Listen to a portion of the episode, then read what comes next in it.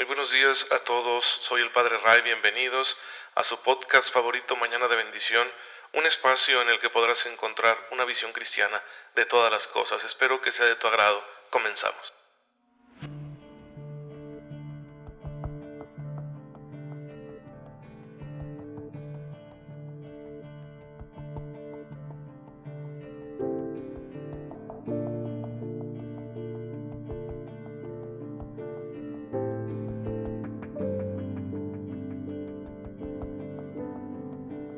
Muy buenos días, bienvenidos a su podcast Mañana de Bendición.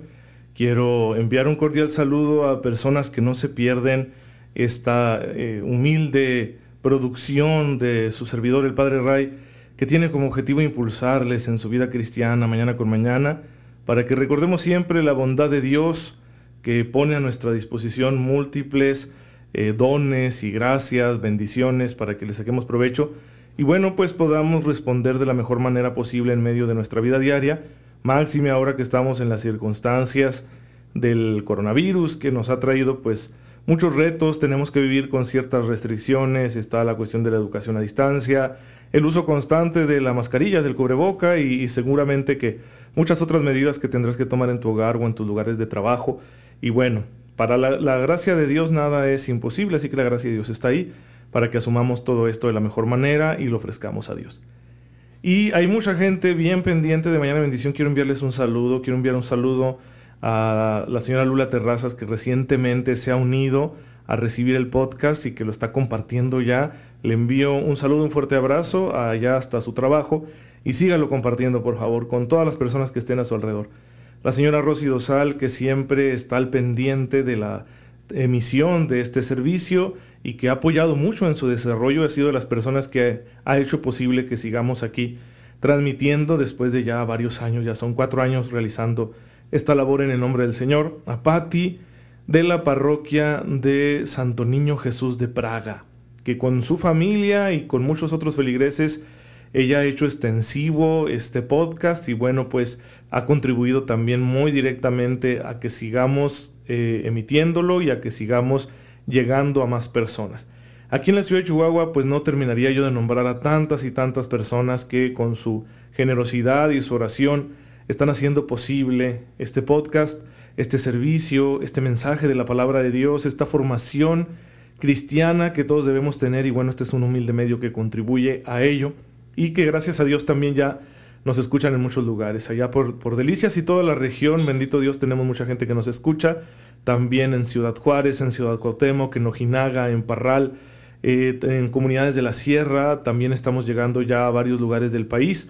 Nos escuchan en Torreón y las ciudades que están ahí ya conurbadas, Gómez Palacio y Lerdo. Nos escuchan en Saltillo, nos escuchan en Monterrey, en Aguascalientes, en la Ciudad de México, en muchas ciudades del país. Últimamente me enteré que me están escuchando en Tijuana y seguramente ahí serán añadiendo otras. Y en Estados Unidos, en varios lugares de Estados Unidos, nos escuchan en El Paso, en Odessa, en Houston, nos están escuchando en Chicago, nos escuchan en varios lugares de, Estados Unidos, del estado de Colorado, en Estados Unidos, de Denver, Fort Collins, Avon, eh, Colorado Springs, me parece que se llama este otro pueblo, en fin.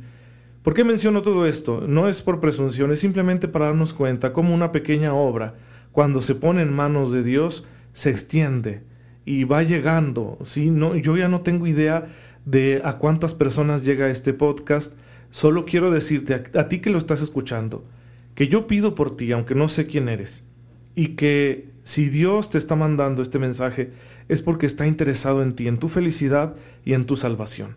Dios lo hace pensando en ti. Lo que yo puedo ofrecer es poco. Le ofrezco a Dios mi voz, un poquito de conocimiento y experiencia que me ha dado la vida, me ha dado la formación del seminario y Él hace el resto, porque Él es el autor de este servicio y Él es el que lo está extendiendo y me da mucho gusto no saber cuántas personas lo reciben, no, no saber este, hasta qué punto se está extendiendo. ¿Por qué? Porque no lo hago para mí. Lo hago para que el Señor llegue hasta tu corazón como ha llegado al mío, y así como el Señor todos los días me está enseñando tantas cosas, también a ti te enseñe muchas cosas. Fíjense cómo es esto. El día de hoy la iglesia recuerda a muchísimos santos. Cada día la iglesia conmemora a muchísimos santos. son incontables. Y hay uno en particular de los que hoy se celebran que me ha llamado la atención, aunque no sabemos mucho de él. Se llamaba Arturo, San Arturo de Irlanda. Eh, Arturo era un hombre común por aquellas tierras de Irlanda, Inglaterra, y él desde joven ingresó a un monasterio. Entonces se consagró a Dios, pero al parecer los datos históricos señalan que él terminó siendo martirizado en tierras musulmanas. ¿Cómo llegó hasta allá? No se sabe. Los datos históricos son inseguros. Lo curioso es que, queriéndole tanto por su santidad allá en su tierra natal, en Irlanda, luego se tuvieron noticias de él tan lejos. Así nos lleva el Señor, por caminos misteriosos para hacer su voluntad. Así que donde tú estés, el Señor está contigo y se está sirviendo de ti para que tú contribuyas a la extensión de su reino como lo han hecho todos los santos. Y lo han hecho, lo han hecho gracias a la gracia. Qué frase tan redundante, ¿verdad? Pero todos los santos han cumplido con ese llamado tan específico que el Señor les ha hecho gracias a la gracia de Dios. Es la gracia de Dios la que actúa y hace fuerte al hombre para que cumpla con la voluntad de Dios. Entonces hay que estar siempre abiertos a la gracia.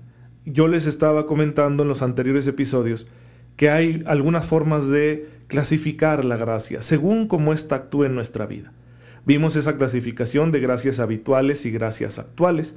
Una gracia habitual es el que somos hijos de Dios, eso es permanente desde el día que te bautizaron. Pero hay gracias habituales como la que les platiqué con el ejemplo, pues de cómo Dios me ayudaba cuando estaba muy cansado para celebrar la misa, se me quitaba el cansancio y terminando la misa me volvía. Es una gracia actual, porque Dios me la dio solo para la buena celebración de la misa, de la Eucaristía. Y también está esta otra clasificación que nos habla de las gracias, por ejemplo, sacramentales, porque las recibimos por medio de los sacramentos, las gracias que son los dones del Espíritu Santo, los carismas, que son dones ordinarios o extraordinarios, muy específicos, que Dios se lo da a cada quien porque Él así distribuye a todos sus hijos diferentes capacidades y dones para que puedan servir, ¿sí? para que puedan amar. Para eso nos da el Señor estos carismas. Sean ordinarios como el carisma de, no sé, tenerle paciencia a las personas ancianas. O extraordinarios como el de hablar en lenguas, o hacer milagros, o tener visiones que pueden darse, ¿no? No hay que buscarlos porque sean extraordinarios, pero pueden darse. Dios es así de grande. Y si Él lo ve necesario para la edificación de la iglesia, pues va a dar también esos carismas extraordinarios. Bueno, esta es la otra clasificación de la gracia, ¿sí? Y están además lo que se llama las gracias de Estado. ¿Qué significa? Que cuando ejerces un oficio, una misión dentro de la iglesia, recibes una gracia de Estado. Por ejemplo, un sacerdote tiene una gracia de Estado.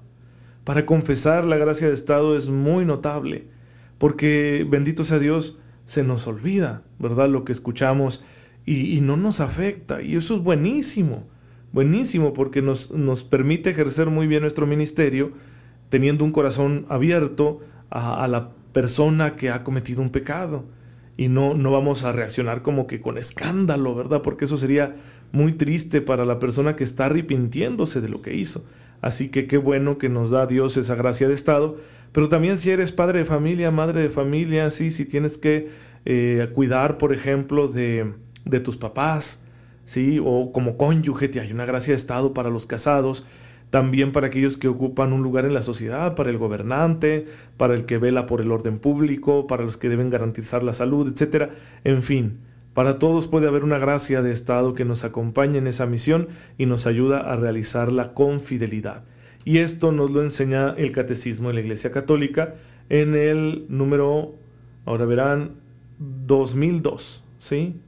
En el número 2002 tenemos nosotros ya esta doctrina de la gracia de Estado, que es un don del Espíritu Santo. Del 2002 al 2006 se nos habla de la gracia y luego pasaremos a hablar del mérito, ya mañana trataremos de ese asunto. ¿Qué es lo último que hay que decir de la gracia? Que la gracia no la podemos experimentar físicamente. No podemos establecer una relación directa entre nuestras reacciones físicas y, y la gracia, pero por la fe la percibimos. ¿Sí? Además, como dice la escritura Mateo 7:20, por sus frutos los conocerán. Y cuando tú estás viendo frutos buenos en tu vida, significa que la gracia de Dios está actuando. Si has hecho algo bien por amor y lo estás ofreciendo a Dios, significa que es la gracia de Dios la que está actuando a través de ti. ¿Y cuál debe ser tu respuesta? Alabar y bendecir a Dios que te ha permitido aprovechar esa gracia. Eh, de manera que siempre tengamos esa reacción de gratitud ante la gracia recibida y que no, ¿verdad?, vayamos nosotros a presumir de lo que no es nuestro. porque si es la gracia de Dios la que actúa, pues entonces gloria a Dios. ¿sí? Yo me siento satisfecho con haber hecho las cosas bien y saber que me estoy encaminando hacia el cielo. De manera que no vaya yo a estar preocupado por el hecho de que ah, se reconozca todo lo que yo estoy haciendo. No, no, no, tú no te preocupes de eso, tú preocúpate de tener esa satisfacción que es doble. ¿sí? La satisfacción muy humana y muy santa de decir, hice bien las cosas. Y la satisfacción más plena y sobrenatural de que te estás encaminando al cielo porque estás aprovechando la gracia de Dios. El que reconozcan o no tus obras, eso déjaselo al Señor. Eso es cosa suya, ¿sí? Si alguien te lo reconoce, agradecelo, pero con mucha humildad en tu interior, tú di, bendito sea Señor que me permitiste hacer algo bueno porque fue tu gracia la que me permitió realizarlo. Entonces, existen esas gracias de estado, todas estas formas de gracia de las que les hemos estado hablando, y bueno, lo más importante siempre será el Señor de las gracias. Recuerden no olvidar esto, ¿sí? Dependemos de Dios. No busquemos seguridad ni siquiera en los dones de Dios, sino en Dios mismo, en nuestro Señor, en la amistad con Él, en la relación personal con Él. Y por eso el catecismo nos recuerda el ejemplo de Juana de Arco cuando fue interrogada por la Inquisición, que le preguntaron si sabía si estaba en gracia de Dios y se sentía segura. Y ella dijo, si no lo estoy, que Dios me quiera poner en ella y si sí estoy, que Dios me quiera conservar en ella. Y es la respuesta más católica que puede haber porque reconoce la primacía, el primado de la relación con Dios, incluso por encima de todos sus dones y gracias. Hermanos, pues bueno, espero que esta reflexión les ayude a tener hoy, hoy un enfoque espiritual, un enfoque de gratitud con el Señor, un enfoque de avivar la fe para descubrir esas gracias que el Señor ya está poniendo en tu vida y que tú puedes sacarles muchísimo provecho, pero sobre todo que te hagan amar más a Dios.